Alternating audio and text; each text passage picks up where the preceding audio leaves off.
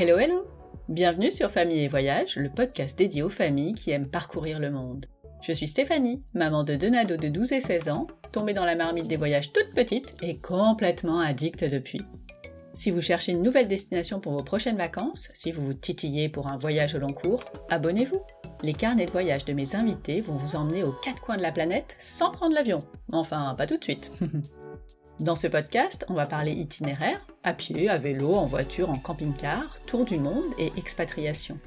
Les parents voyageurs vont vous donner plein d'idées d'activités à faire avec les enfants, leurs bonnes adresses pour goûter les spécialités du coin et, bien sûr, leurs meilleurs ratés. Je vous proposerai également des reportages entre récits, témoignages et interviews, et des formats plus courts, mes top 5 des activités à faire en famille dans une destination, et les galères ton voyage, histoire d'éviter 2-3 trucs un peu chiants sur le moment. Bon allez, ça suffit le blabla, il est temps de passer à ma nouvelle conversation. Thérèse Fournier est autrice. Sa trilogie arabe, L'Olivier Bleu 2028 et Nador, a été publiée en France et au Maroc, et le dernier opus sortira bientôt sur les écrans. Grande voyageuse, ses nombreuses nouvelles ont rythmé les étapes de ses escapades. En 2020, elle s'envole au Groenland avec son mari Pep et Lola, leur plus jeune fille de 19 ans, pour abatrier le troller d'un ami. Mais qu'est-ce que c'est un troller? C'est un bateau de plaisance à moteur qui ressemble à un petit navire de pêche. Une mission exaltante pour cette famille qui a vécu la majeure partie de sa vie sur un bateau entre l'Espagne, le Maroc, l'Italie et la Tunisie. Du Groenland à la France, en passant par l'Irlande, après une traversée de l'Atlantique Nord de 7 jours bien loin du long fleuve tranquille, c'est un périple peu commun qu'ils ont vécu et que la capitaine en second va nous raconter. Allez, c'est parti pour le carnet de bord de Thérèse entre le Groenland et la France. Je vous souhaite une belle écoute. Hello Thérèse Hello Comment ça va? Bah pas mal ce matin, oui. Pour une journée d'automne, c'est une journée plutôt tempérée. Tout à fait. Et euh, est-ce que vous pouvez nous dire où est-ce qu'on se trouve? Parce que figurez-vous que pour une fois, l'enregistrement ne se fait pas à distance. Écoutez, nous sommes euh, au centre de Paris, et dans ce centre de Paris, vous avez la Seine qui passe, et il y a un port qui s'appelle le port des Champs-Élysées. C'est-à-dire qu'à Paris aussi, il y a des bateaux, il y a des ports. Et on est dans votre bateau. Absolument. Donc euh, ce bateau est une péniche, Mhm. est une péniche, euh, une flûte de l'Ourcq, euh, qui autrefois servait à faire des livraisons de charbon et de produits divers dans les différentes zones qu'elle desservait dans, dans, dans le dans l'Ourcq. Pour tout vous dire, je m'étais dit peut-être je vais avoir un peu froid euh, dans un bateau, mais pas du tout, c'est hyper cosy, on est bien. Voilà, c'est comme un, un chalet, un chalet en montagne en fait. C'est tout recouvert de bois, et mais on flotte. C'est un, une péniche, c'est un bateau. C'est un chalet flottant. C'est un chalet flottant. Parler d'une traversée sur un bateau à bord d'un bateau, euh, moi je trouve que c'est euh, juste génial, on est vraiment dans le contexte. Mais avant de commencer, est-ce qu'on peut revenir un peu en arrière et est-ce que vous pouvez nous raconter votre premier souvenir de vacances en famille? Premier souvenir de vacances en famille, euh, en réalité, moi étant écrivain et mon mari étant plongeur euh, professionnel, il n'y avait pas véritablement de vacances. C'était tout le temps des lieux de vacances et il fallait tout le temps travailler. Donc euh, en réalité, premières vacances en, en famille, je n'ai pas véritablement un souvenir. Mais les premiers moments où, par exemple, nous nous installons sur un bateau, dès 93, Mhm. dès 93, nous nous installons sur un bateau pour justement pouvoir aller de lieu de pêche en lieu de pêche, en flottant et en se déplaçant avec tout notre matériel. Et ça a été, à partir de ce moment-là, votre mode de vie? Vous avez toujours vécu sur un bateau? À partir de ce moment-là, à partir de 93, donc là, notre aîné avait 4 ans et le second avait un an, un peu plus d'un an. euh, à partir de ce moment-là, nous avons toujours vécu sur un bateau. Waouh Mm. Quel pays vous avez euh, parcouru? Écoutez, nous avons tout à fait parcouru bien la Méditerranée, Méditerranée occidentale même, du détroit de Gibraltar au détroit de Sicile, Mhm. hein, qui donne sur la Libye, Malte, et puis après vous avez la Méditerranée orientale. Donc cette Méditerranée occidentale-là, on l'a bien faite, que ce soit la partie nord et la partie sud. Donc la partie nord, tous les pays européens, et la partie sud, les pays du Maghreb Mhm. voilà, jusqu'à jusqu'à la Libye et et l'Égypte. Et puis après, en dehors de ce de ce bassin méditerranéen, le Groenland, bien sûr, la Manche, tout ce qui est le pourtour euh, européen et euh, traversée de de l'Atlantique évidemment. Euh, Pas toujours avec le même bateau, du coup. Pas toujours avec le même bateau du coup, absolument. J'ai j'ai dit traverser des pays, j'aurais dû dire naviguer sur quelle mer, ça aurait été peut-être euh, plus correct. Voilà, on borde, on borde toujours les pays. En Exactement. Super, et eh ben écoutez, euh, partons au Groenland. Mm. Euh, on n'est pas effectivement sur une journée où on est, euh, on a très très froid, donc on va aller un peu plus froid. Est-ce que vous pouvez nous préciser parce que on sait à peu près où c'est le Groenland, mm. mais c'est où exactement? Écoutez, le Groenland, c'est en vérité très très loin d'ici, d'ici Paris où nous parlons et d'ici mm-hmm. la France. C'est d'abord la plus grande île de l'hémisphère nord.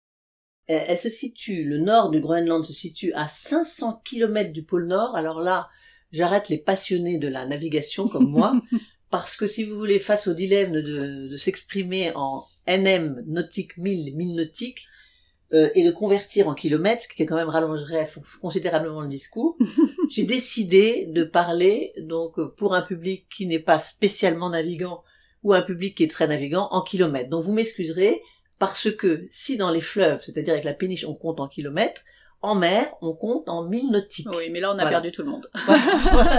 Donc, on va directement, donc je m'exprimerai toujours en kilomètres. Parfait. Voilà. Donc, euh, le nord du Groenland se situe à 500 km du pôle nord. Mm-hmm. Voilà.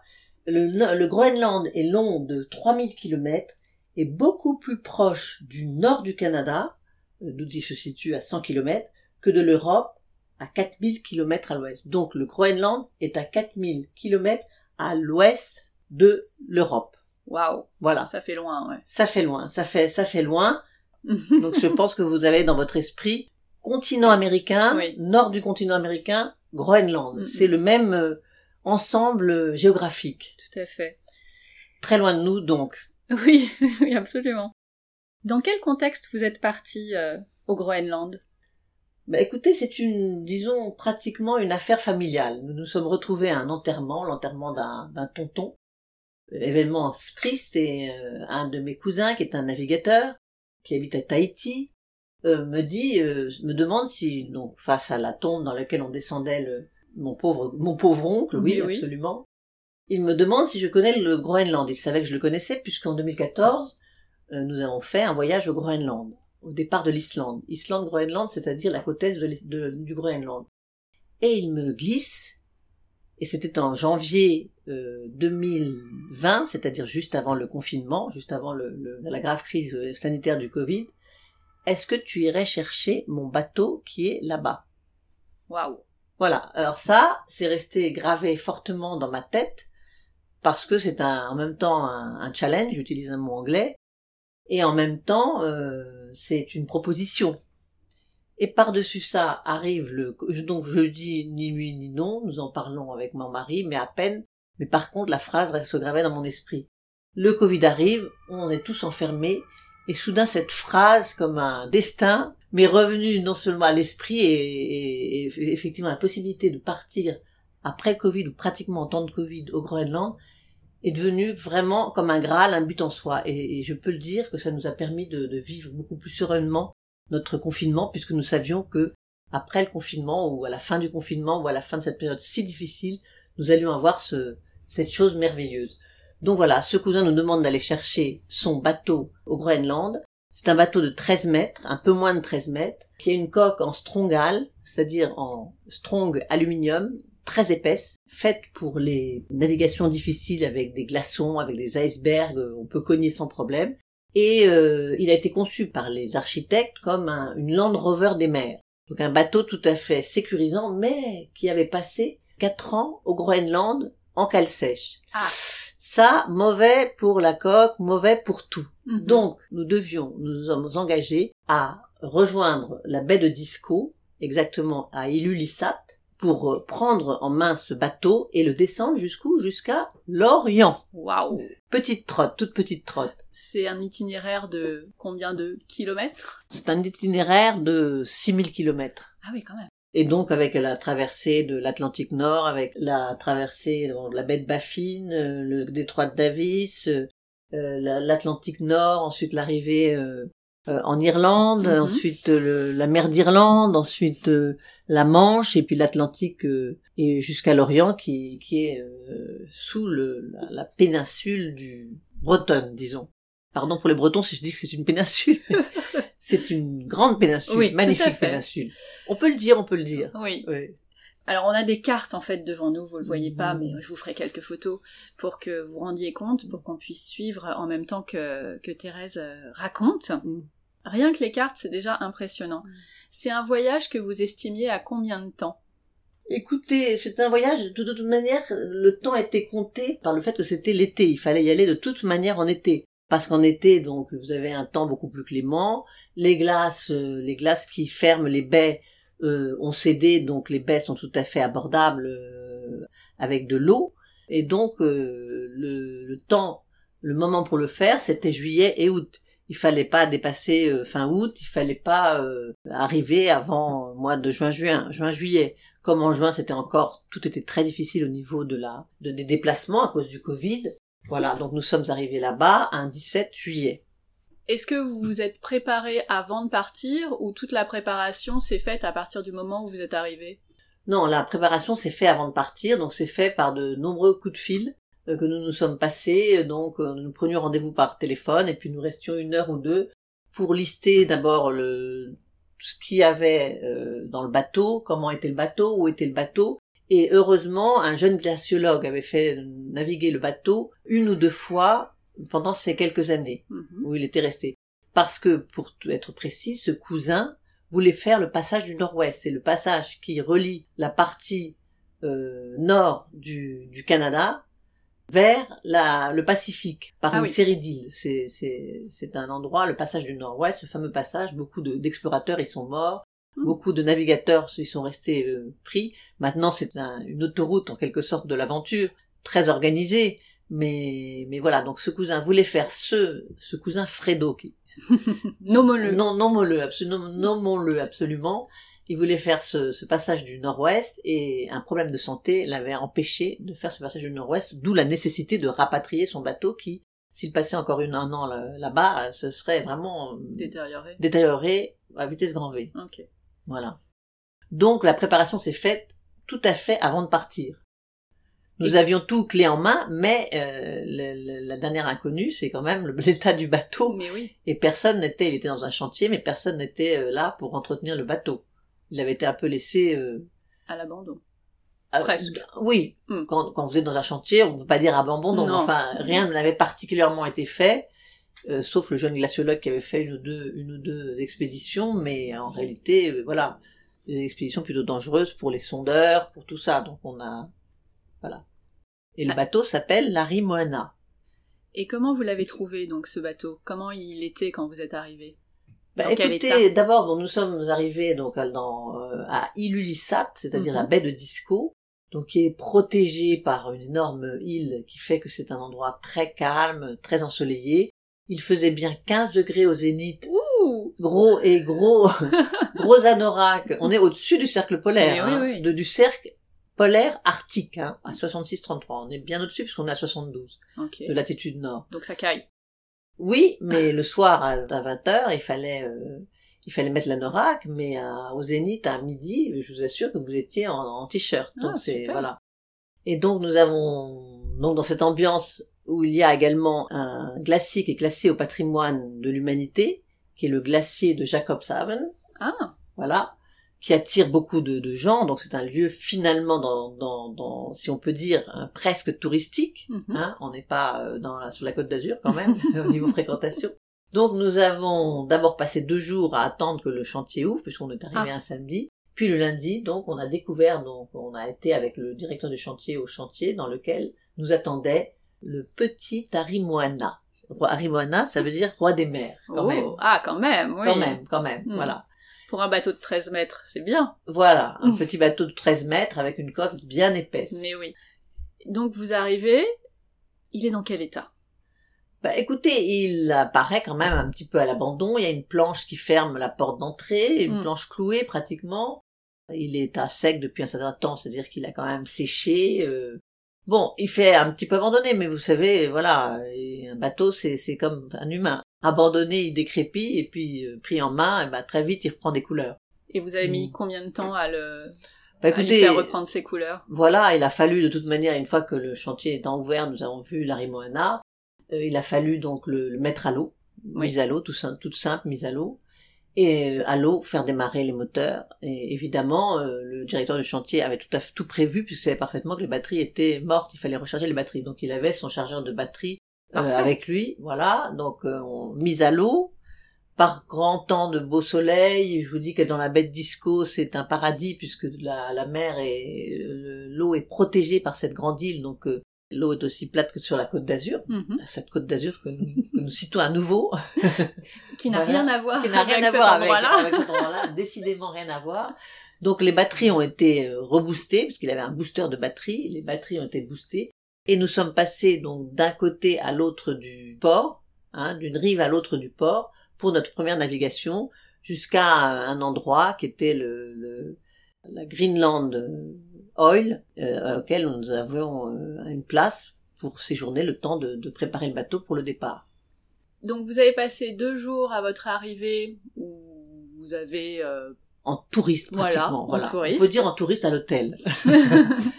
Est-ce que vous pouvez nous, nous vous l'avez déjà un peu fait, mais décrire vraiment l'ambiance on va le redire, c'est pas la Côte d'Azur, mais c'est l'été, donc il y a un peu de touristes, j'imagine. Mais comment ça se passe dans la ville? Est-ce qu'il y a du monde? Est-ce que les gens... Euh, euh, comment sont les gens? Comment ça se passe? Écoutez, il n'y a pas énormément de monde, mhm. pas énormément de monde, il n'y a plus de neige. Euh, les maisons sont, vous avez sans doute vu des photos du Groenland, c'est très classique, alors elles sont de couleur, parce que traditionnellement chaque couleur correspondait à une affectation, c'est-à-dire euh, jaune par exemple c'était la couleur médicale, euh, rouge c'était la couleur des gardes des gardes forestiers. Euh, traditionnellement il y avait les couleurs qui étaient attribuées, maintenant ce n'est plus le cas. Et les maisons étant donné que le, support est, est, tout à fait de pierre, en fait il y a les maisons sont construites un peu sur pilotis. Il y a d'abord une structure de bois qui est posée sur la pierre et ensuite la maison est construite par dessus cette structure de bois. Et c'est très intéressant. Et donc ces structures de bois sont longées d'escaliers que vous empruntez pour aller d'un endroit à l'autre. Donc c'est pas franchement le concept de rue. Il y a, quelques rues, euh, voilà, c'est quelques rues, mais c'est pas franchement le concept de rue. Et donc ce Ilulissat se, perdait dans, les collines de pierre. N'oubliez pas qu'au-dessus du cercle arctique, c'est-à-dire euh, au-dessus de 66, du cercle polaire arctique au-dessus de 66-33 de latitude nord, vous n'avez pas d'arbres. Ah, ah oui, il n'y a pas ah d'arbres et cette limite définit le moment où en hiver le jour ne se lève jamais, au moins un jour, et en été, au moins un jour, il ne se couche pas. C'est en passant le cercle polaire arctique que on retrouve la présence des arbres et que tout d'un coup, la nuit comme recommence à exister. Il y a euh, tout ce qu'il faut, des supermarchés, des, des restaurants, pas en grand nombre, avouons-le. Et voilà, il y a le bruit constant des chiens, parce que les chiens, euh, c'est les chiens qui travaillent en hiver, les chiens de traîneau, donc sont un peu mis un peu à l'écart dans, dans, la, dans la montagne et ça, ça, ça résonne beaucoup. Ils aboient parce que ils aboient aux heures des repas, ils aboient ah, et bah les gens vont, vont les nourrir. Combien de temps après votre arrivée, vous avez pris la mer? Euh, Exactement une semaine. Ah, c'est court. C'est court, oui, oui, deux jours, oui, parce qu'il fallait, on était un peu pris par le temps, bah au sens où, euh, je veux dire, euh, il fallait pas dépasser euh, fin août. Bon, on l'a pas du tout dépassé puisqu'on est arrivé vers le 17-18 août en, en, Irlande. Mm, mm. Mais il fallait quand même, euh, fallait y aller. Hein. Il fallait qu'on fasse, qu'on réalise quelque chose, qu'on réalise un projet. On avait, on était investi d'une sorte de mission. Donc euh, il fallait aller aller de l'avant. Donc euh, une fois qu'on a descendu le bateau à l'eau, une fois qu'on est passé d'un côté, d'un bord du port à l'autre, et qu'on a eu notre lieu où séjourner, eh ben on s'est mis donc à ranger le bateau, à jeter toutes les, les, vivres qui dataient certains, des, même des boîtes de conserve qui dataient de 2017, bon, à, à aménager l'espace qui serait le nôtre. Oui, pour pouvoir partir. Pour pouvoir partir. Donc en fait, une fois qu'on est monté sur le bateau, cinq jours après, on était parti. Comment vous êtes organisé euh, à bord? Qui fait quoi? Bah écoutez, c'est toujours la même chose en fait. mon, mhm. mon, Pep, mon mari, et le capitaine.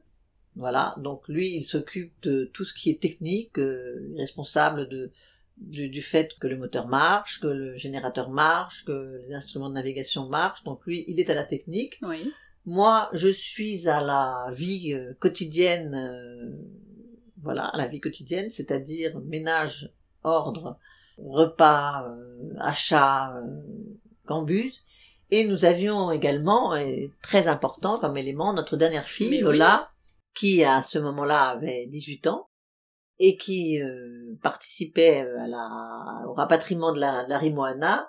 Et c'était essentiel d'être trois, en fait. Donc le capitaine, mon mari, moi je suis le premier officier, donc c'est pas un terme de, de marine, euh, je veux dire de marine militaire, non. Un premier officier, c'est celui, c'est le second.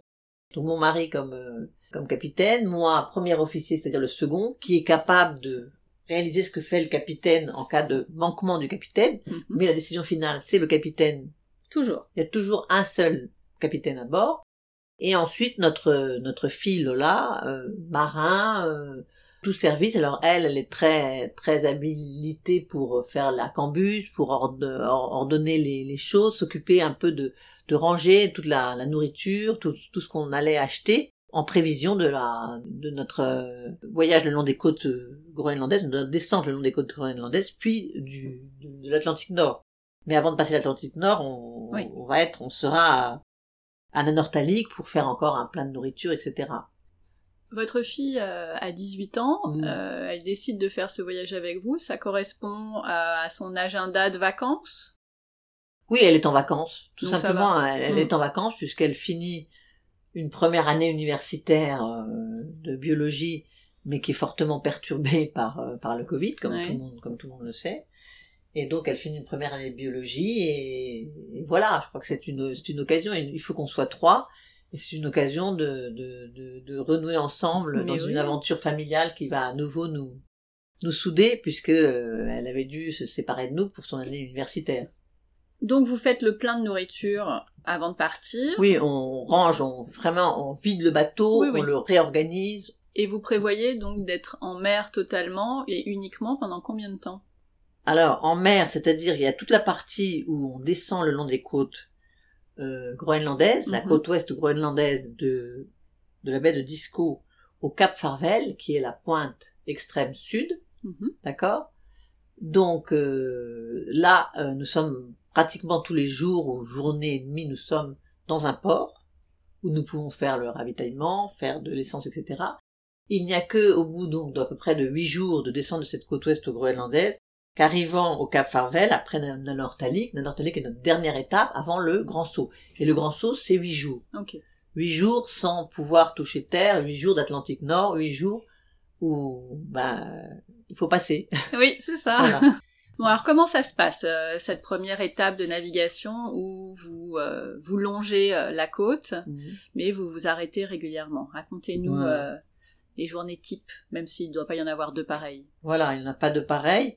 Mais néanmoins, euh, donc il y a d'abord un énorme contraste entre la de Disco, donc euh, avec le, le classement du, du, du glacier patrimoine de l'humanité, qui est protégé par cette île, qui est l'île de Disco justement, et où la mer est totalement calme, euh, nous n'avons pas eu de tempête, c'était ensoleillé, etc. C'était assez paradisiaque avec des glaces, avec des icebergs qui glissaient.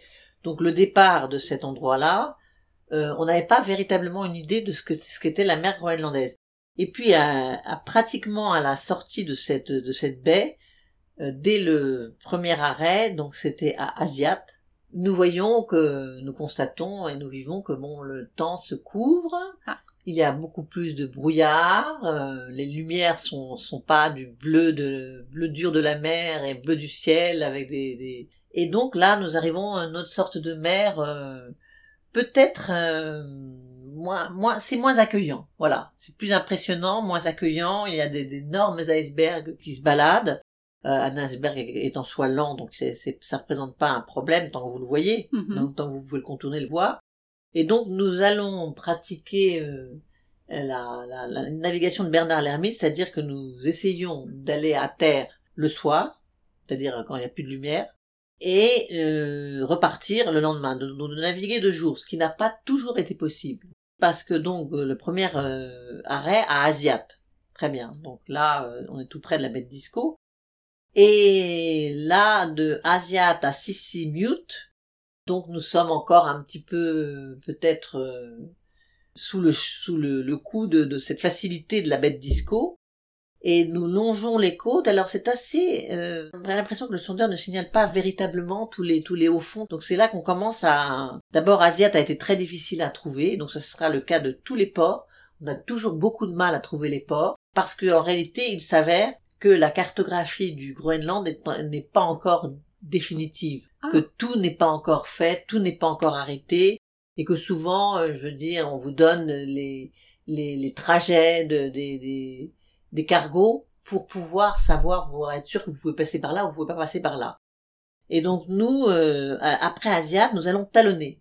C'est-à-dire que moi je suis, en, je suis en train de faire la sieste et c'est Lola qui est euh, aux commandes parce que bien sûr nous faisons à partir du moment où nous naviguons, nous faisons des ce qu'on appelle des quarts mhm. et c'est trois heures par personne. Voilà, trois heures par par personne et donc ce qui permet du, de, à celui qui naviguait de se reposer.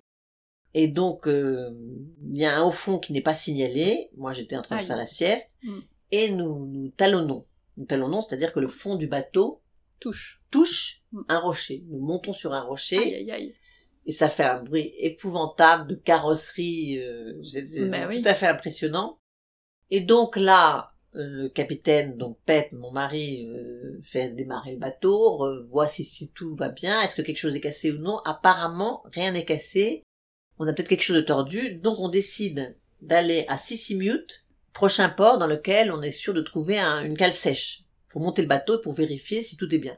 Mais apparemment, grâce sans doute à cette coque extrêmement épaisse qui est, la coque en strong al, en strong aluminium, c'est-à-dire une coque quand même qui fait 22 mm d'épaisseur, c'est très rassurant et je remercie cette coque qui m'a toujours donné le sentiment de protection. J'étais vraiment sûr de ma coque.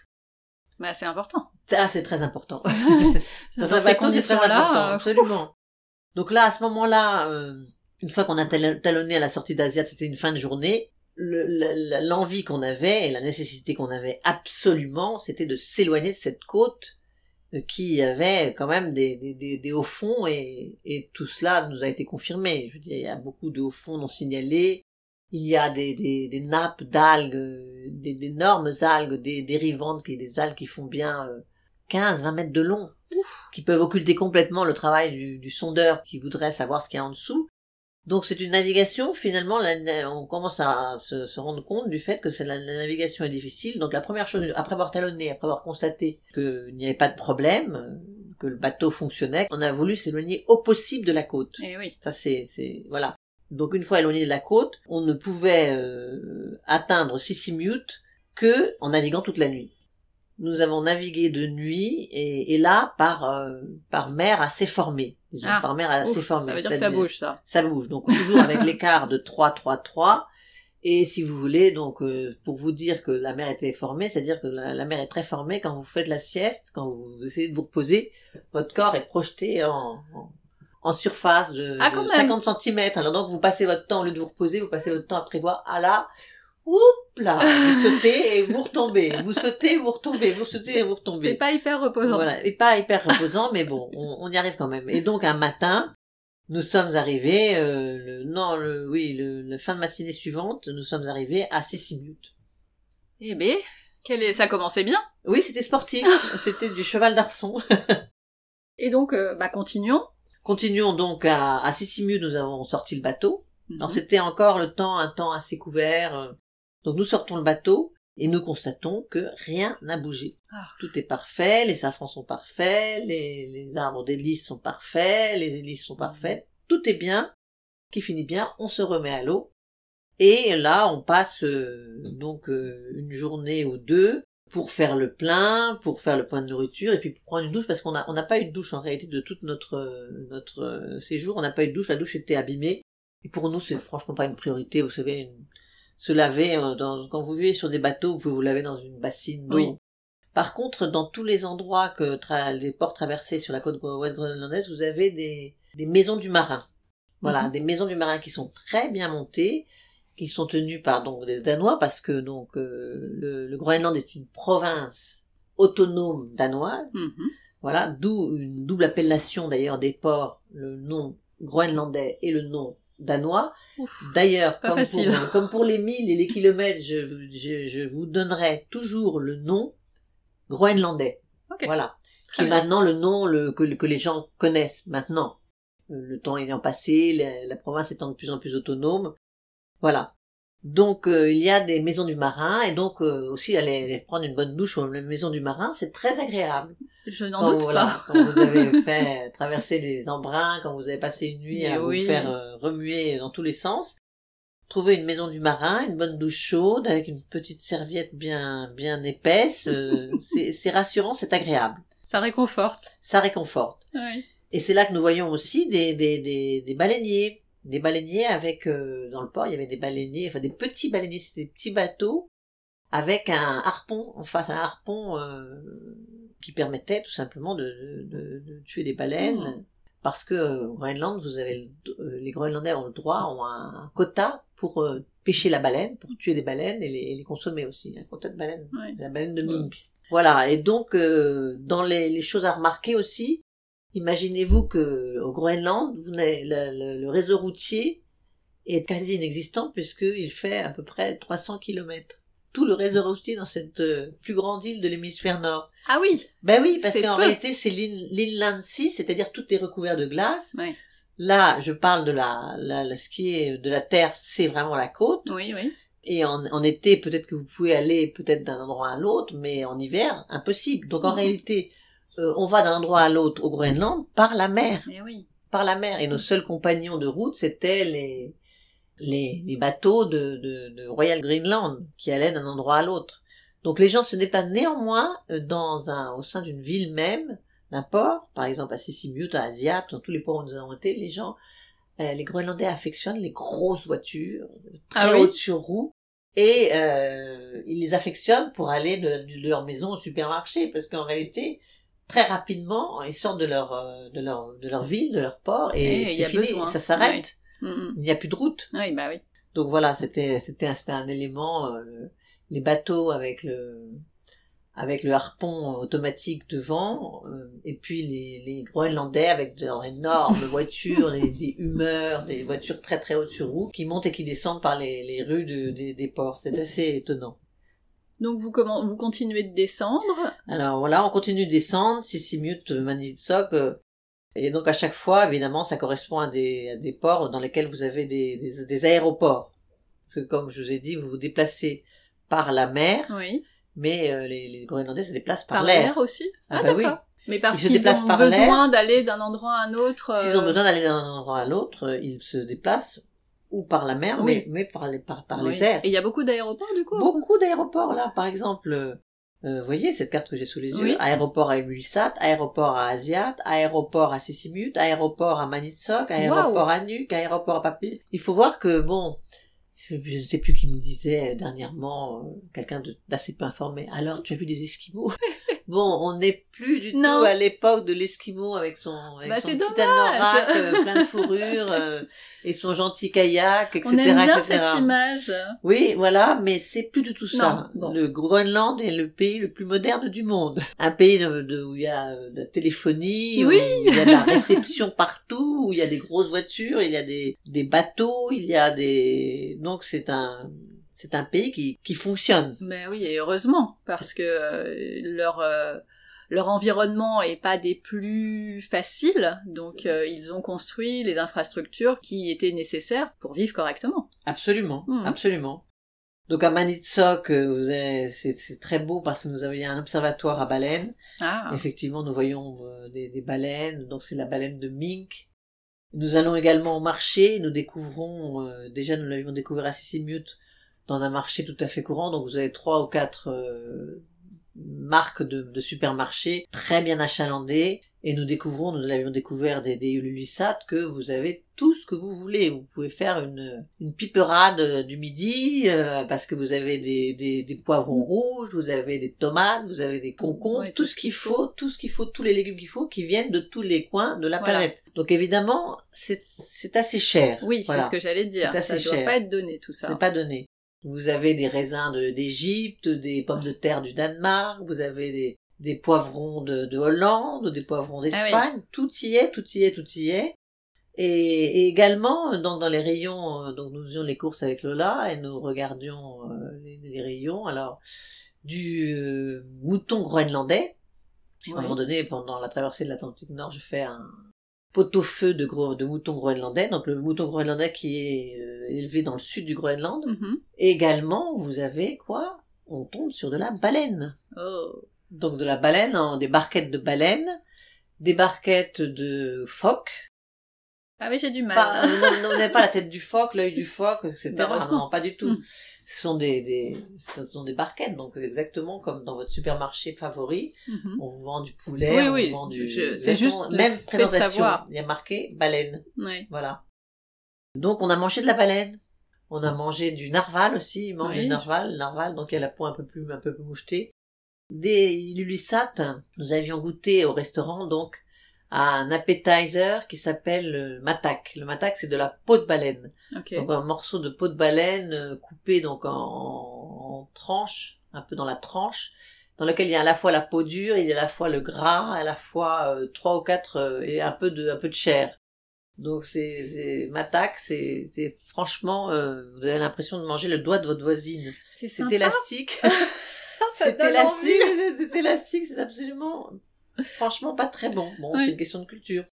Ouais. Quant, au, quant à la baleine, euh, la baleine, c'est un, une viande, alors très étonnant. Ça ressemble beaucoup plus au beefsteak qu'au poisson. Ok. Enfin, bien sûr, même le poisson, poisson bleu. Et donc, euh, c'est rouge, c'est rouge foncé. Et il n'y a pas de, ce n'est pas une viande persillée du tout. Donc pas de zone de gras, c'est une viande to- totalement, c'est une viande totalement sans graisse. La graisse c'est après, elle est, faite pour autre chose, mais la viande de baleine, c'est, et c'est un petit peu doucereux. Un petit goût doucereux, un petit goût un peu sucré, bizarre de fond de bouche qui, voilà. Donc, euh, nous, nous l'avons mangé et Lola n'était évidemment, euh, n'aimait pas trop ça. Euh, pas trop le fait qu'on mange de la baleine, ça bah. lui a pas plu tellement. Je, je peux comprendre. Mais bon, après, il faut s'acclimater au pays et faire avec ce qu'il y a. C'est juste que... Oui, c'est une manière de, de, de connaître le pays que de, que de Mm. voir, de manger comme les gens du, du cru. Ouais.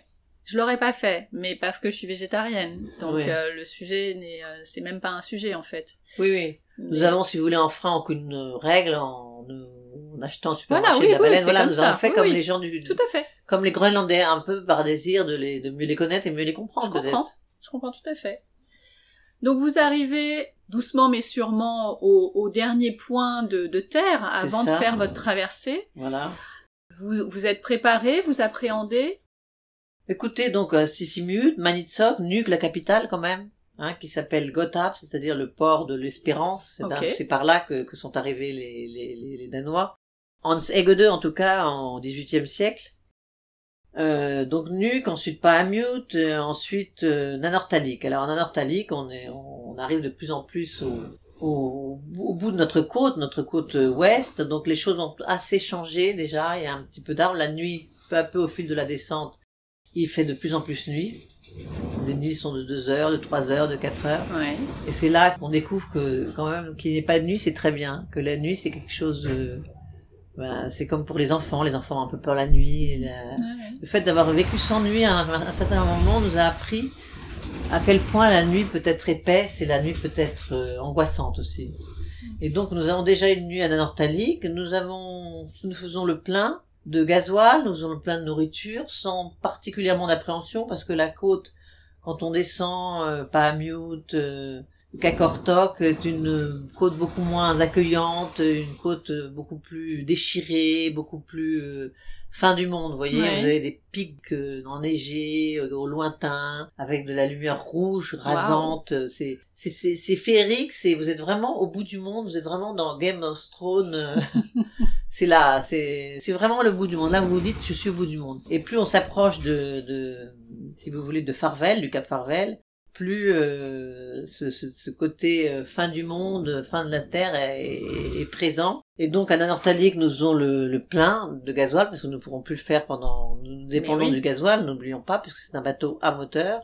Et nous faisons le plein de gasoil, plein de nourriture. euh, nous allons faire une petite soirée dans un bistrot même, qui s'appelle le Cap Farvel. Et voilà, un matin, nous prenons la mer. euh, nous avons encore 6-7 heures en longeant la côte jusqu'au Cap Farvel sans appréhension particulière. Bon, on a pris toutes les météos qu'on pouvait, mais vous savez, les météos, c'est les météos. Donc, euh, euh, Lola nous fait un montage, euh, combiné vague, combiné temps. Quoi qu'on fasse, euh, bon, bah, c'est un, sur une distance de 8 jours. D'abord, la prévision, le prévisionnel sur 8 jours est toujours très difficile. Au bout de Ouais, 8 jours, c'est oui. trop long. Et donc, euh, quoi qu'on fasse, on a des dépressions, on a de l'anticyclone, on a, on a un peu un ensemble. Et donc, écoutez, non, euh, vous savez, quand vous êtes dans une, dans une action, vous réalisez quelque chose, euh, vous y allez, mm, mm. sans peur et sans reproche, vous faites ce qu'il faut, vous faites ce qu'il faut, vous avez fait tout ce que vous pouviez faire pour que tout soit assuré, tout soit bien. Et après, comme on dit, advienne que pourra. Donc, donc c'est parti. C'est parti, c'est parti. Donc le Cap Farvel, il y a quand même euh, les Anglais disent Cap Farewell. Donc les baleiniers euh, en écossais, quand ils partaient de, revenaient de leur, si vous voulez, de leur, euh, de leur saison de pêche, dit, avaient une chanson qui était Cap Farewell. Donc on pensait que Farewell, c'est un nom, beaucoup de gens pensent que c'est un nom anglais, Farewell. En fait, c'est farvel, ça veut dire adieu tout simplement en oh, danois. D'accord. Donc c'est pas le cap farewell. c'est le cap adieu. C'est le cap adieu, c'est le cap farvel. F A R V E L. Ouais, comme ça se prononce. Donc le cap adieu, bien bien nommé cap adieu. Oui. Et donc un soir, donc un soir de, fin juillet, donc on passe le cap farvel et on rentre vraiment, comme je le dis dans mon livre, dans la dans la nuit de l'Atlantique Nord et on fait, on commence le saut donc en serrant bien à l'est, bien à l'est pour arriver le plus vite possible. Et donc, vous avez étudié, vous l'avez dit tout à l'heure, euh, l'itinéraire, euh, même si vous allez rencontrer forcément tout type de, euh, de temps. Est-ce que, enfin, dans l'imaginaire, le Groenland, c'est des icebergs partout, ça doit être un labyrinthe, mais mais comment on fait pour éviter ça? Parce que on sait, bah, on a tous en tête ce que c'est un iceberg. C'est tout petit au-dessus et c'est très gros en dessous. Mmh. Comment ça s'est passé? Écoutez, principalement en réalité les icebergs c'est c'est quelque chose pratiquement de côtier il y a toujours les fameux icebergs qui se qui se perdent en mer et qui continuent à naviguer. Mais donc on a eu beaucoup d'icebergs sur toute la descente de la de la côte ouest groenlandaise. Après c'est une question de, de, de saison. Ah oui bien euh, sur l'Atlantique Nord vous n'avez pas sur, à cette saison et sur cette route qui sert bien à l'est vous n'avez pas véritablement de d'iceberg Néanmoins, il peut y en avoir, et voilà, donc ça c'est toujours, puisque c'est une navigation de nuit et de jour. Oui. Donc là, euh, bah, on s'en tient au, au sondeur. Oui. Au sondeur et au, et au, GPS, si vous voulez, au radar. Oui. Voilà, mais le radar, il n'agit pas, bon, il ne vous montrera pas toujours les icebergs. Donc en fait, on a vu beaucoup d'icebergs sur la côte ouest. Oui, bah oui. Jusqu'à Farvel. Après, je vous avoue qu'on n'a pas été confronté au problème des, des icebergs. Ah bah ça c'est bien. Voilà.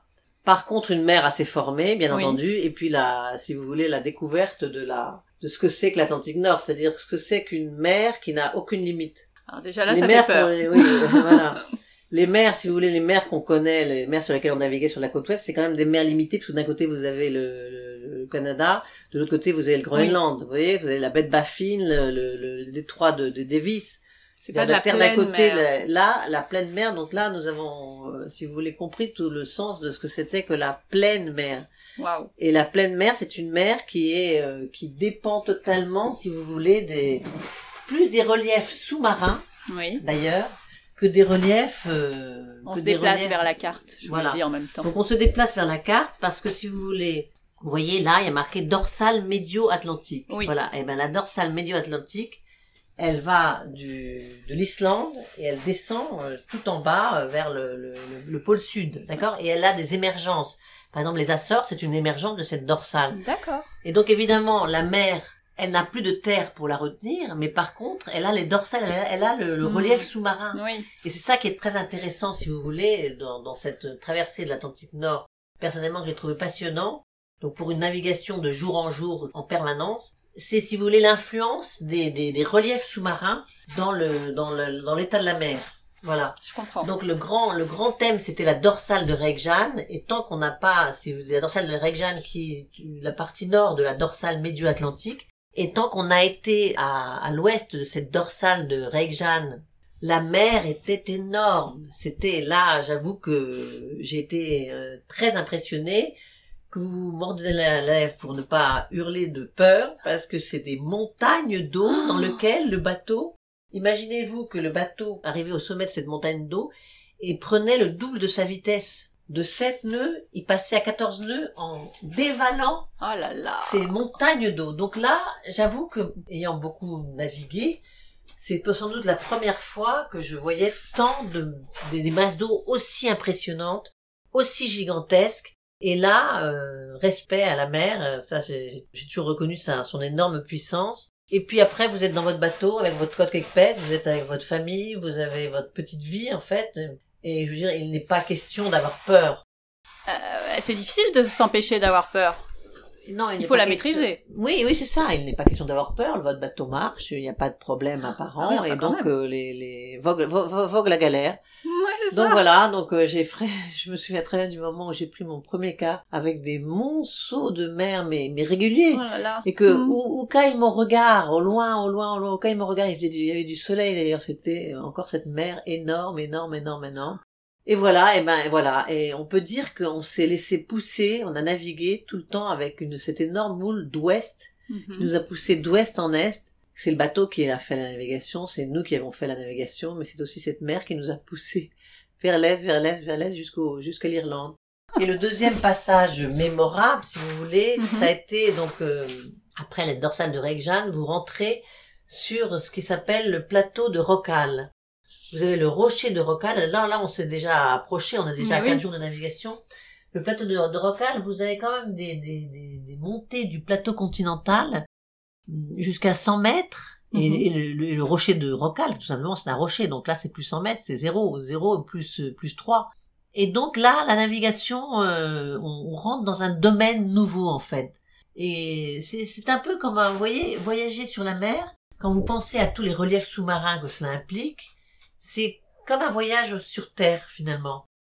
Il faut euh, mettre de l'imagination et se, et parce que chaque, euh, chaque espace de navigation qui est déterminé par euh, le relief sur lequel il, il coule, n'est-ce pas? Mhm. Parce que l'eau, oui. nous, savons, nous savons bien que là, ce que le, le relief que vous avez dans les Alpes, eh ben, vous l'avez au fond de l'eau. Oui. C'est la même chose. Mhm. Et donc, euh, au plateau de Rockall, c'est surtout les dauphins, en réalité. Ah, trop bien. Donc, c'est la température, à partir du plateau de Rockall, la température est beaucoup plus clémente. Et un jour, un matin, tout d'un coup, il fait tiède, il fait bon. Ouais.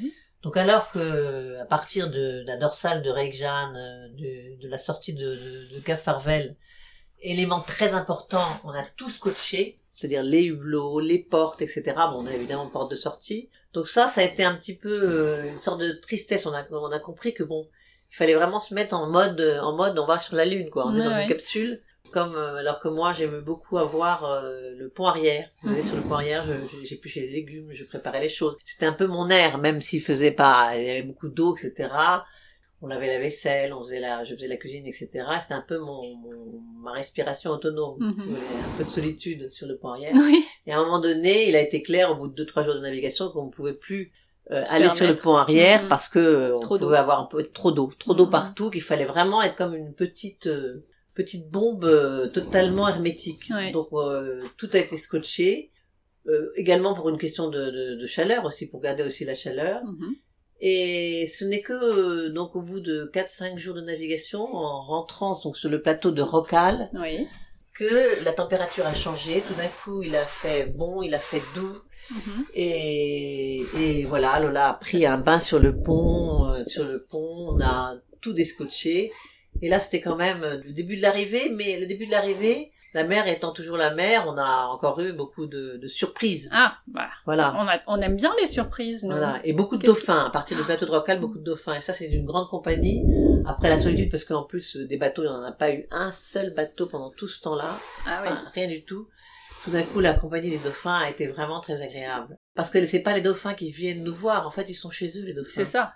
Au plateau de Rockall, ils sont chez eux, nous traversons leur chez eux, Mm. ils viennent nous voir curieusement, et nous, ils nous font la fête. Et ça, c'est, c'est, c'est magnifique. C'est un superbe spectacle. Oui, ce Mm. spectacle avec une très bonne compagnie, Oui. très importante.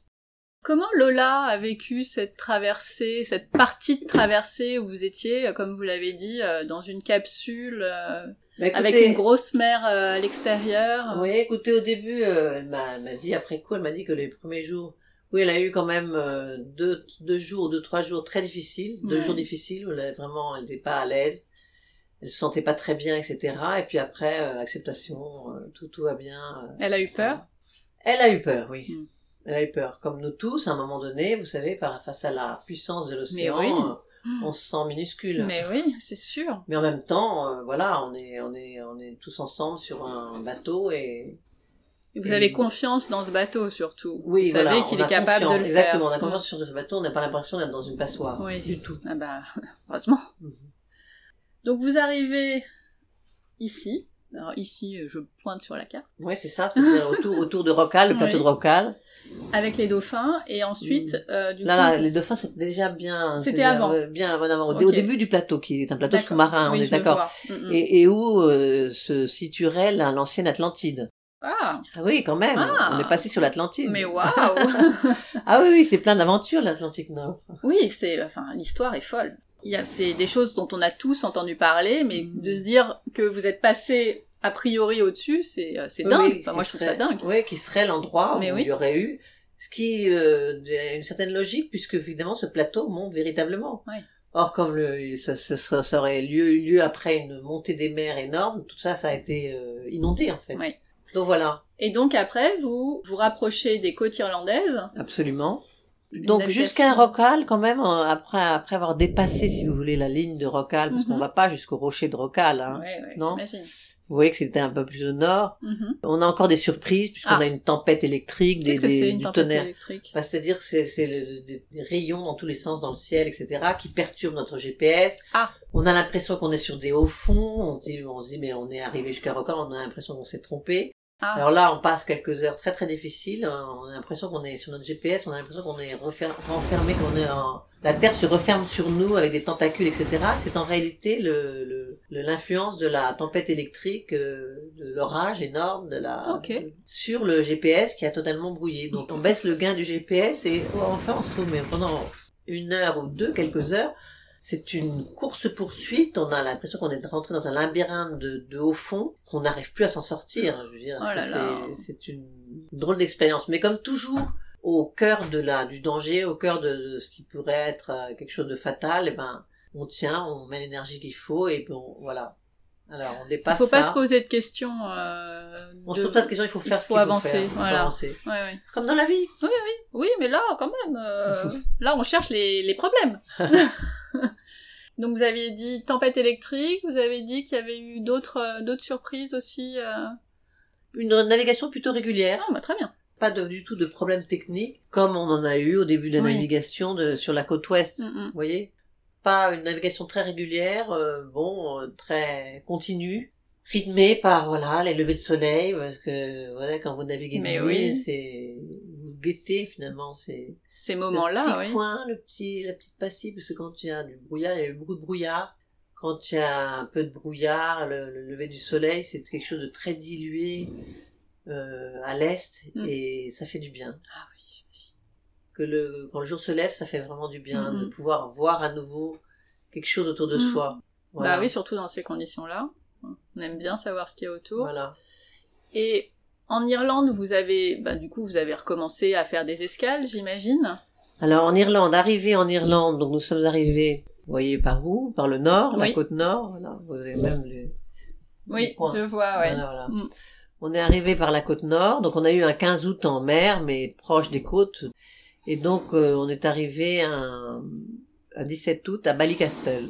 Et ensuite après la côte nord irlandaise, donc on, on est rentré dans le la mer d'Irlande, ce qui s'appelle la mer d'Irlande, c'est-à-dire la mer qui est entre l'Irlande et England. Ah oui, et euh, l'Angleterre, oui, le D'accord, Royaume-Uni. Mhm. D'accord, le Royaume-Uni. Donc là, on a fait toute. euh, Alors Lola nous a laissé, c'était convenu, hein, Oui, à Ballycastle. Elle était convenue qu'elle retournait et qu'elle était, était contente de reprendre un peu son, son rythme. son aise, son rythme.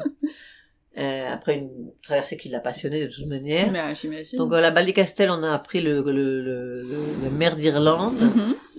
Et mer d'Irlande, donc on voulait faire, euh, voilà, vous avez, vous voyez, Dublin. Oui, Dublin, le problème, c'était euh, c'était en plein Covid encore. Ah, c'était fermé. Vous savez, alors parlons du Covid, euh, le, gros, le Groenland, quand on est arrivé au Groenland et a été déclaré green zone, enfin, c'est-à-dire qu'à partir de mars 2020, il n'y avait plus de Covid en Groenland. Ah. Plus du tout de Covid. Donc Mhm. là, évidemment, comme c'est une île, ils ne voulaient Ah pas, bah, ils voulaient pas que d'autres viennent. Donc Eh oui. c'était, donc les, les conditions d'entrée ont été assez drastiques. Mhm. Et là, au mois d'août 2020, c'est de la même chose, c'est-à-dire que on est encore entre deux, vous vous souvenez? Tout à fait. Libéré, mais, mais moyennement. Pas encore délivré. repris, mais, mais libéré, mais pas encore délivré, absolument. Donc là, Belfast, À Dublin, on veut faire port à Dublin, et à Dublin, qui est l'Europe, c'est la communauté européenne, on est jeté tout simplement. On nous empêche d'accoster, et donc on nous rejette totalement. Et donc à nouveau, Sous peine de, enfin, par rapport au Covid?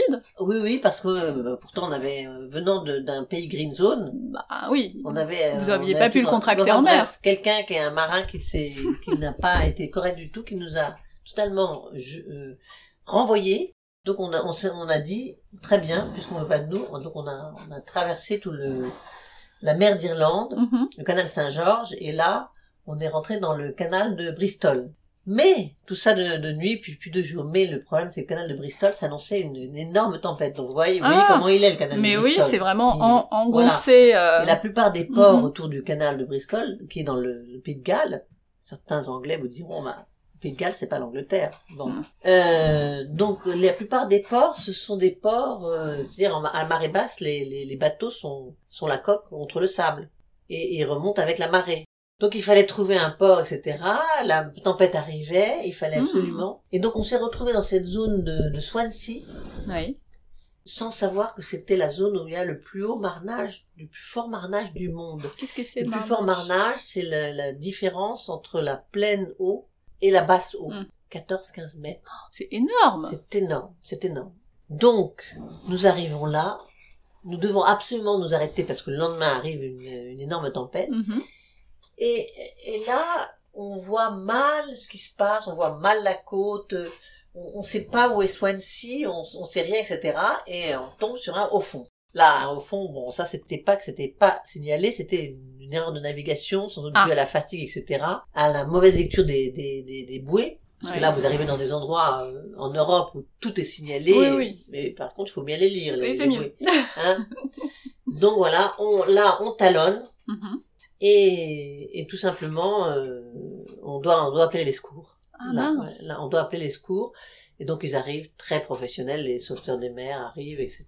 Euh, pas de problème. Non pas qu'on allait euh, naufrager, mais simplement on était coincés. Ah oui. Voilà, Ouais. on était coincés. En fait, on avait on avait fait une mauvaise estimation de de, de, de l'endroit où était Swansea. Et après, donc, euh, finalement, je, même si en le sachant, je, sais- je me demande véritablement si on aurait pu s'en sortir parce que Swansea, imaginez-vous que le port de Swansea est dans une écluse. Ah, pas mal, oui. Ouais, t'as tellement, tellement le marnage est fort, c'est-à-dire que par basse mer, l'é- l'écluse est fermée et donc tous les bateaux peuvent rester à flot. Oui. Mais euh, l'écluse se trouve à- après un chenal euh, qui fait bien un kilomètre et qui est une espèce de goulot. Enfin, c'est très très Oui, particulier. c'est particulier, oui. Oui, oui, euh, la, la mer vous donne toujours des, des, des, des- d'énormes surprises, donc nous ne savions pas tout ça, nous n'étions pas assez avertis, nous ne sommes pas assez euh, informés. Oui. Nous avons talonné, nous nous sommes fait remorquer jusqu'à Swansea. Et euh, comme euh, la- l'écluse était fermée, c'était basse mer, on nous a amarrés dans une grosse bouée devant l'écluse, et donc au bout du chenal. Et donc tout le lendemain, euh, jour de tempête, énorme tempête, nous avions toutes les vagues, des énormes vagues qui prenaient le chenal pour aller mourir, si vous voulez, à l'écluse qui était fermée. Et donc je disais à, je disais à Pep, euh, écoute, je préfère pas regarder derrière. je préfère pas regarder derrière. Là, j'essayais de m'occuper avec un truc, Ouais, un ouais. autre. Donc voilà, on, on a, on avait un safran tordu, donc on a attendu la réparation du safran pendant trois semaines. Trois semaines. Trois semaines, oui, parce que ça, ça tombait sur une fête, euh, une fête fin août, une fête anglaise, enfin. Ah ouais, ça change, ça, ça impacte euh, quand même sur, euh, sur un itinéraire. euh, Ah bah oui, oui, là, Oui. nous avons dû attendre trois semaines. D'accord. Voilà. Et après, nous sommes sortis du canal de Bristol. Ensuite, vous avez Land's End, magnifique. Land's End. Ensuite, vous traversez la Manche. Ensuite, euh, là, euh, c'est la c'est. Ouessant, euh, Saint, etc. C'est carrément la Bretagne est Oui. tout simplement un enfer de navigation. Ah bon, ça Mais fait. où tout, où tout est signalé, on peut dire. Donc ça, tout, tout est signalé, heureusement. voilà. Mais quel enfer de rochers, de, de, Ah. de- les côtes sont très, les côtes euh, bretonnes sont quand même très dangereuses. C'est d'ailleurs pas étonnant que quand on passe son permis, euh, permis auturier en Mhm. France, on vous met toujours sur des, des cartes bretonnes Ah, bah pour sympa. calculer les marées, calculer la dérive, calculer le, Là où c'est le plus le compliqué. pilote, là où c'est le plus compliqué, voilà. Mm. Et c'est vraiment le plus compliqué. Et voilà, et donc nous avons le matin du mois de, de septembre, nous sommes un matin plutôt à midi, après avoir contourné le, les Glénans. Et voilà, nous étions arrivés. euh, le bateau, la Rimoana, était, était à bon port. Nous avions vécu donc deux mois sur ce bateau. Nous avions tout fait. Voilà, c'était notre petit home. Euh, ce qui est très important en bateau, en, navigation, c'est les repas. Il faut prendre au moins un repas commun par jour. Parce qu'il y a besoin de se retrouver, sinon il faut se retrouver, que la nourriture, voilà, la nourriture, euh, enfin commun. Quand tu as un quart continu, la du Nord, c'est pas, c'est pas, c'est pas faisable. Si vous voulez, il y a deux un. Mhm. Voilà. Oui, bah oui. Parce que sinon, rapidement, chacun euh, commence à être trop replié sur soi-même. Donc un repas en commun, la nourriture, ça détend, un bon pot-au-feu, un bon, j'ai toujours cuisiné un repas par jour, complet. Et puis un vrai repas. Voilà, un vrai repas, un bon verre de vin, et tout ça, ça, vous savez, être calé, quand on est bien calé, on voit les choses différemment. L'état d'être affamé, ça n'a jamais euh, favorisé, ça aide, ça aide pas. Donc toujours bien cuisiner. Par exemple, tous les jours, je fais le ménage. Ça contribue aussi à l'équilibre du, du bord aussi, que chaque, chaque chose soit à sa place. Une routine, voilà. Se retrouver dans un, dans un quotidien, malgré tout, ce sont des situations exceptionnelles, mais il faut essayer de recréer le quotidien, parce que dans le quotidien, ben, on, on, on se retrouve.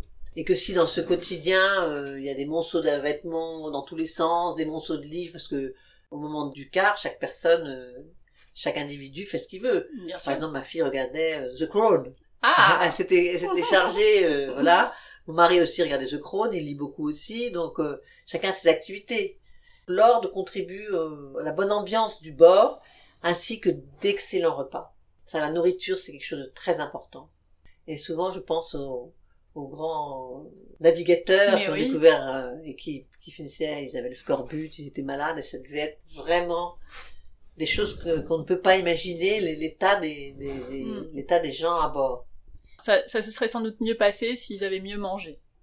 Bien entendu, mais hmm. le problème de la nourriture était un problème. Mais, je sais. Parce que vous n'aviez hmm. que les salaisons, en fait les salaisons et puis mm. rapidement il n'y avait plus de légumes donc ce qui dit les légumes plus de légumes dit scorbut maladie et puis surtout ils savaient pas où ils allaient ouais. ah bah oui c'est quoi la première impression quand on arrive effectivement à bon port que ça y est le bateau est livré que vous remettez vous avez déjà mis le pied à terre pendant pendant toute mm. toute cette aventure mais là ça y est vous êtes là c'est quoi votre euh, votre état d'esprit? Ben Mission accomplie. Oui, c'est ça, mission très tranquille. Ouais. Très tranquille, voilà. Euh. Bon, d'abord, euh, des remerciements, des remerciements parce que tout s'est bien passé. Oui, bah. Alors chacun, oui. Euh, voilà, on est content, on est relaxé, et ma foi, la terre est là pour vous accueillir avec ses avec ses, ses plaisirs, mhm. aller dans ah un bah. petit resto, des choses comme ça, voilà. Est-ce que euh, vos amis, votre famille euh, étaient là euh, pour votre arrivée? Bah écoutez, non, parce que non. C'était en plein milieu de l'année, donc. absolument, chacun était à ses affaires, et puis de toute manière, on est arrivé, on s'est amarré. Le, à Lorient, le, un des marins était au courant. Oui. Il était bien au courant, donc il nous a, il nous amarré, etc. Quand vous arrivez dans des ports en France ou à terre, vous devenez comme Monsieur Tout le Monde. C'est hein. ça. nous sommes des Monsieur Tout le Monde, des Madame Tout le Monde, tout simplement. Et voilà, la tranquillité de se dire bon bah ça y est, ça y est, c'est fait, et ça s'est parfaitement passé. Et, le plaisir toujours de, de, de, toucher terre, de se dire euh, aller au restaurant et tout, c'est des grands plaisirs quand même. Oui, puis quand on a fait euh, à manger pendant deux mois euh, non-stop, c'est mm. bien de voilà, de, passer la main. Voilà, voilà, on passe la main, voilà. Donc euh, malgré tout, je pense que quand on a des aventures comme ça, quand on vit des aventures, euh, donc là c'est des aventures maritimes, on se, on se régénère beaucoup, on régénère toutes ces énergies, ces énergies positives, ces énergies négatives, et je pense que on arrive euh, en très bonne forme énergétique. Ouais. Et le fait de l'avoir fait euh, en partie avec votre fille, est-ce que ça a tenu toutes ses promesses euh, Est-ce que vraiment c'était, euh, bah, comme vous l'aviez imaginé, un, une belle aventure en famille? Oui, oui, bien sûr. C'était une magnifique aventure en, famille et un moment de, de, de solidarité de, de marin. À un moment donné, vous n'êtes plus un membre de la famille, vous êtes un marin qui doit tenir. Et, et Lola a fait preuve de beaucoup de courage, beaucoup de à aucun moment hein, on l'a remplacée parce qu'elle se sentait pas bien, etc. Et voilà, elle a, comme on dit, elle a, elle a assumé. Les autres étaient pas jaloux de euh, de pas avoir vécu cette aventure euh, avec vous. Enfin, jaloux, c'est peut-être pas le mot, mais euh, ils auraient peut-être aimé aussi euh, faire Bah, cette traversée. Peut-être, peut-être, mais en réalité, ils avaient chacun leurs Non, engagements. Ils, ils avaient leurs engagements et tout simplement, ils pouvaient pas. Donc là, c'était, c'est une aventure en famille avec un support euh, de, de, de mission. Il faut faire quelque chose, il faut réaliser quelque chose. C'est ça. Et donc, c'était pas des vacances qu'on organise pour euh, passer des vacances en famille. Non. c'est- C'est pas un long fleuve tranquille, non, pas du tout, pas du tout. mais euh, content de l'avoir fait. Très content, ça fait, ça s'est vraiment inscrit dans notre histoire et et voilà, j'en ai même écrit un, un récit. Moi, moi l'écrivain, j'en ai même écrit un récit. J'allais y aller. C'était la transition était parfaite. Vous avez raconté toute cette belle aventure euh, dans Voilà. un livre. Voilà, absolument.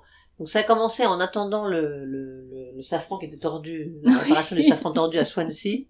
J'ai commencé à Swansea à écrire. Puis après on est rentré à Paris, donc et j'ai euh, continué à écrire ici sur ce Joël où nous nous trouvons. D'accord. Vous savez, les, Ouais. les livres, vous pouvez les écrire dans plusieurs endroits différents. Celui-là, c'était Swansea et Paris. Et donc, euh, donc j'ai écrit le récit de cette aventure. L'ouvrage s'intitule Groenland, récit d'une navigation. Mais C'est oui. pas un récit de navigation. vous- C'est hein, une. suis- voilà, Oui. d'une navigation, une particulière. Tout à fait. Il vient de paraître en juillet 2022 chez l'Armatan, collection là-bas. Vous pouvez le commander chez l'Armatan, même rue des Écoles à Paris, en papier et e-book, mais également dans toutes les librairies et sur Internet à la Fnac, Amazon, de site Furet du Nord, Culture, Lyrica et j'en passe. Conclusion, je ne sais si vous souhaitez bonne lecture ou bon voyage. Qu'est-ce que vous en pensez? Alors, on n'est pas tout à fait à la fin de notre euh, notre discussion, mais les deux euh, les deux vont très bien en fait. On, Ouais. on a envie de voyager, on a et la lecture est un voyage. Enfin, tout tout s'entremêle. Pour moi, euh, tout va très bien ensemble. Absolument, d'autant que savez-vous que j'ai une lectrice en particulier qui a pris Groenland comme guide de voyage, qui va partir au Groenland en suivant exactement, Ah mais en oui. nous emboîtant les, le, le, le, le- le- Et va faire la traversée aussi? Pas l'Atlantique Ah oui. non, non, Donc le vraiment Groenland. le Groenland, la partie Groenland. Mais mais la oui. partie côte ouest, Mais là, parfait. ça l'a. Elle voulait absolument voir le Groenland. euh, Mhm. Et effectivement, l'arrivée à Ilulissat, c'est c'est idéal parce que effectivement, Ilulissat est un endroit de, comme vous avez le glacier qui est classé au patrimoine de l'humanité. Ouais. Il y a déjà toute une infrastructure, une infrastructure qui existe. Et vous avez par exemple l'architecte euh, Dort Mandru, Mhm. c'est un nom euh, danois, voilà, qui a, euh, si vous voulez, construit un Ice Fjord Center, qui est un- un lieu pour observer les, les, les, les Les icebergs. Mhm. Et voilà, donc là, depuis le, le retour, depuis l'apparition de ce livre, je suis beaucoup en lien avec la Maison du Danemark, Ouais. la Maison du Danemark de Paris, donc qui est Oui. au- en haut des Champs-Élysées, Mhm. qui est un édifice énorme, parce que beaucoup de gens connaissent le restaurant. En fait, Évidemment. on connaît le restaurant, mais euh, On à sait gauche- pas qu'il y a plein d'autres choses. et qu'il y a un espace de, de, de- de- d'exposition qui s'appelle le Bicolore, ok. voilà, dans lequel euh, sont exposées beaucoup de choses intéressantes, dont une euh, récemment, dernièrement, une une euh, exposition sur Dort Mandrup, cette euh, architecte Mhm. qui euh, qui a construit quelque chose à Ilulissat, un, un centre d'observation des, des icebergs à Ilulissat, et c'est vraiment magnifique. Eh ben, faut C'est aller. une architecture magnifique. Pour ceux qui Ouais. sont à, à Paris ou pour ceux qui font euh, Mm. escale à Paris, euh, Mm. voilà, euh, voilà, quelque chose à le- faire. Voilà, et le livre est à disposition donc à la Maison du Danemark euh, euh, aux Champs-Élysées Mhm. en lecture, si pour quelqu'un qui ne voudrait pas l'acheter, ou bien également à la, la, la médiathèque Marguerite Urs- Yourcenar dans le 15e. Ah, très bien. Voilà, voilà, et dans et à la bibliothèque. Ok. Avant de finir, j'ai quelques petites questions que j'aime Mm. bien poser à l'ensemble de mes invités, qui Mm. sont des petites questions vraiment très courtes, mais pour continuer de voyager dans d'autres destinations. Quel a été votre plus beau voyage? Alors, voyage au sens large, long, Comme vous voulez. parce vous que l'imprêtez. un voyage magnifique, c'était quand on a, euh, on s'est installé en 93 dans un remorqueur. Un remorqueur de 39, de 1939, qu'on a restauré. Et en 98, on l'a, on l'a amené de Paris, parce qu'il était à Paris. Par- on a fait toute la Seine, on a pris la mer à, au Havre, on a fait tout le tour de la France, tout le tour de golfe de Gascogne, tout le tour de l'Espagne, rentré par euh, Gibraltar. Ouais. Et c'est là que, qu'on a, qu'on a commencé à voyager dans, le- dans la Méditerranée euh, occidentale. Donc ça, il y a quand même, à part toute cette vie sur le bateau, il y a quand même le moment où nous partons de Paris, ou peut-être du Havre. Nous faisons tout le tour de la France, tout le tour de la, de la péninsule ibérique, et nous rentrons par Gibraltar.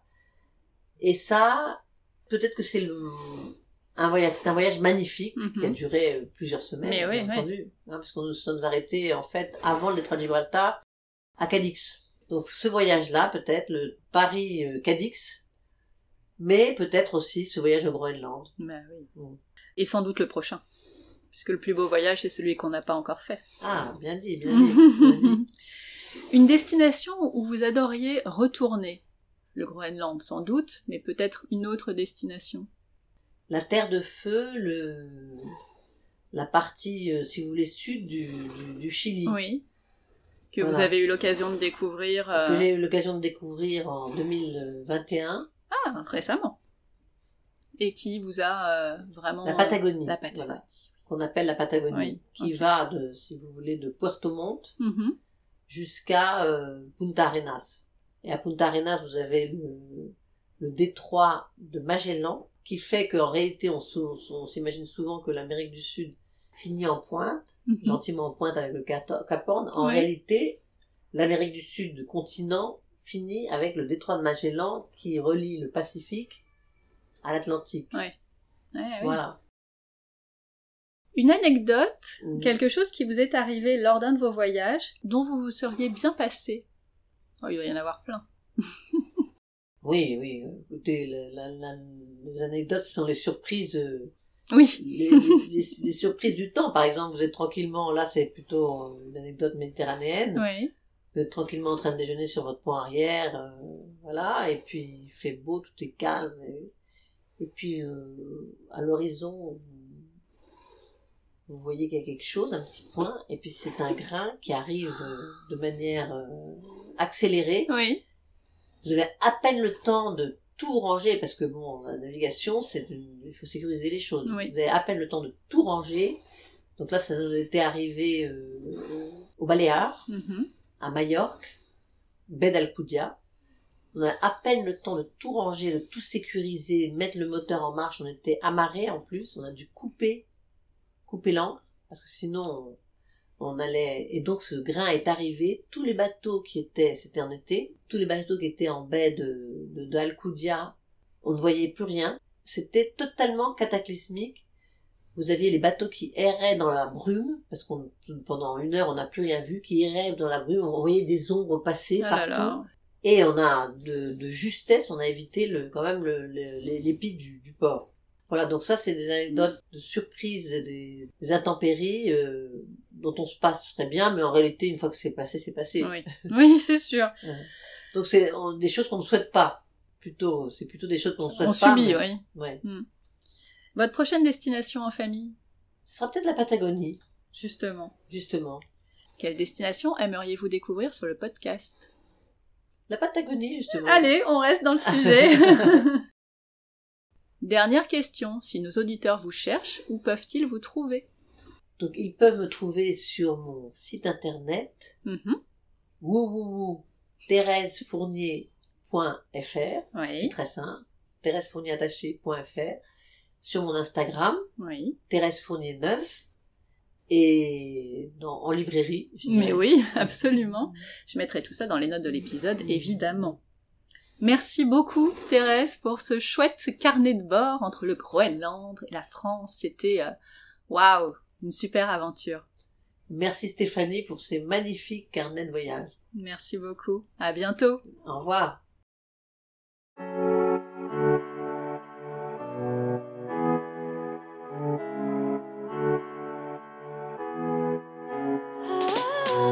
Voilà, c'est tout pour aujourd'hui. Merci d'avoir écouté jusqu'au bout. Si cet épisode vous a plu, bah dites-le moi en écrivant un petit commentaire sur Apple Podcast ou sur le blog. Vous pouvez aussi vous abonner, mettre une note 5 étoiles ou le partager autour de vous. Alors je sais qu'on vous le rabâche tous, mais c'est notre petite récompense après tant d'efforts pour vous proposer un chouette épisode. Et ça dit à Apple qu'il faut le mettre en avant. Alors à votre bon cœur, monsieur dame Comme d'habitude, toutes les notes sont sur le blog famille et voyage avec.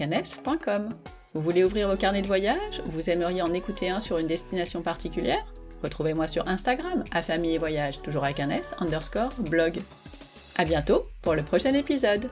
D'ici là, prenez soin de vous, inspirez-vous et créez-vous de chouettes souvenirs en famille.